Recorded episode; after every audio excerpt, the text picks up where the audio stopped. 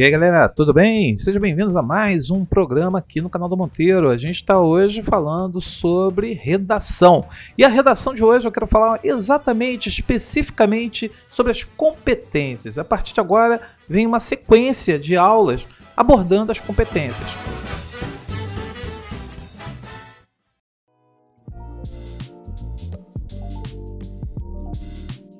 Alguns alunos fazem muitas confusões em relação a quais competências serão avaliadas no Enem.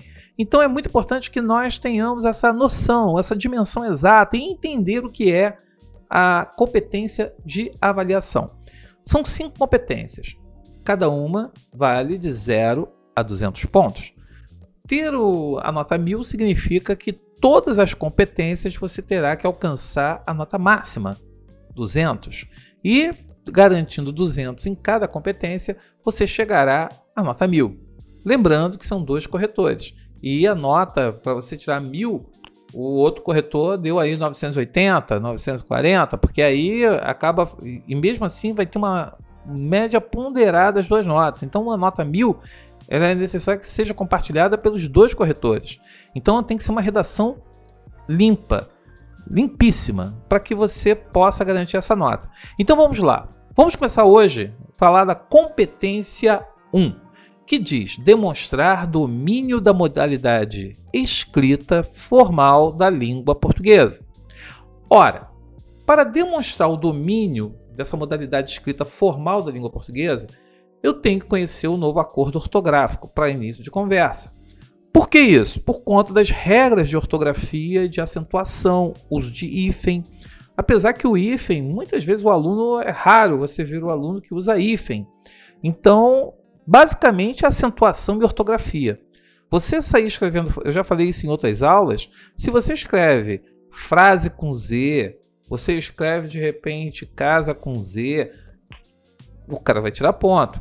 Se você escreve palavra de repente junto com dois R's, vejam, são palavras que aí você que tem uma leitura básica, mínima, você sabe como se dá a ortografia, como se dá a acentuação.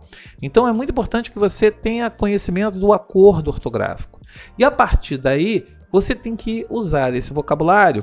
Veja bem, muita gente fala do padrão da modalidade escrita formal, as pessoas acham que é colocar palavras difíceis. Não é isso, cara. É você respeitar as regras de concordância, regência, crase, acentuação, pontuação. Então, assim, no momento que você está escrevendo, você tem que saber se a frase ela tem sentido. Se você está escrevendo um período, a combinação das orações elas têm sentido quando são organizadas e colocadas lado a lado. Não fazer isso é já pode representar aí uma perda de pontos, porque você não está praticando aquilo que importa. Fazer com que a pessoa perceba que você fez um tópico frasal, que esse tópico frasal tem sentido completo. Eu leio e eu entendo o que você está dizendo. A partir daí, o que se segue, é, você percebe que há uma progressão de ideias, tem uma fluidez. Então as frases têm que ser muito bem elaboradas. O uso das conjunções. Eu me lembro de um aluno que, ao fazer uma redação, ele colocou três vezes a palavra embora que é uma conjunção concessiva. E eu virei para ele e perguntei se ele sabia o que era embora. Ele disse que não, mas ele acha a palavra linda, bonita, então ele saiu, eh, saiu usando.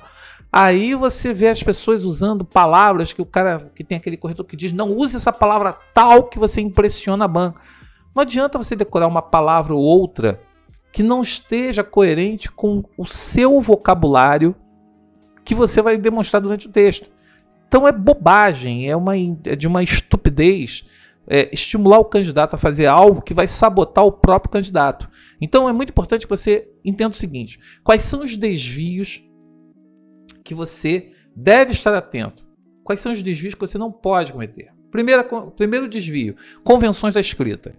Acentuação, ortografia, uso do hífen, emprego de palavras maiúsculas e minúsculas, separação silábica, a translineação, ou seja, ao separar uma palavra quando está saindo de uma sílaba, de uma linha para outra, eu tenho que ter esses cuidados. Então, convenções da escrita. Quais são as convenções? Quais são as regras? Veja isso com o seu professor, repasse isso com o seu professor. As, os desvios gramaticais. Quais são os desvios gramaticais? É aquilo que eu já falei: regência verbal nominal, esqueci de você. Não, esqueci você. Se... Agora, se você falar, eu me esqueci de quem? De você. Então, esse tipo de regência verbal, regência nominal, concordância, né? Nós vai, é tudo nós, é nós. Tudo que nós tem é nós. É... Veja bem, o cara vai falar assim: não, isso não é uma construção que vai obedecer à normatividade padrão escrita culta. Então, evitar, procure entender como se constrói. Concordância verbal, verbo concorda com o núcleo do sujeito. Cuidado com as inversões de frases, porque isso você acaba errando a concordância. Pontuação, muita pontuação. O paralelismo. O que é paralelismo? se você, eh, quando constrói um período, você tem que observar se ao fazer uma oração, uma que se segue, está mantendo coerência de verbo, tempo verbal e se está fazendo sentido.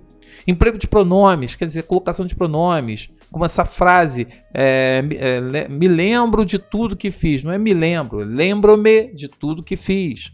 Fui à casa Aí bota crase. Não, você não foi a casa com crase, você foi a casa e não encontrou nada. Então veja bem, regras de crase têm a ver com desvios gramaticais. Escolha de registro. Pessoal, você tem que usar a modalidade escrita formal. Você não pode ficar reproduzindo o modo como você fala ou usar registros informais, aquilo que é coloquial. Por que isso? Porque isso vai de encontro à normatividade da língua. Então ele quer que você observe isso. Outra coisa, escolha vocabular. Emprego de um vocabulário preciso. Evitar palavras genéricas, palavras imprecisas, palavras que deixam a frase incompleta e que prejudicam o entendimento do corretor. Isso daí você também tem que prestar atenção. Então veja bem: convenções de escritas, desvios gramaticais, escolha de registro, escolha vocabular são as questões que eles ficarão atentos e que eles vão medir de 0 a 200 essa sua capacidade. Então, por isso que quando você pega a grade de correção da competência 1, tirará 200 pontos aquela pessoa que demonstra excelente domínio da modalidade escrita formal da língua e escolha de registro.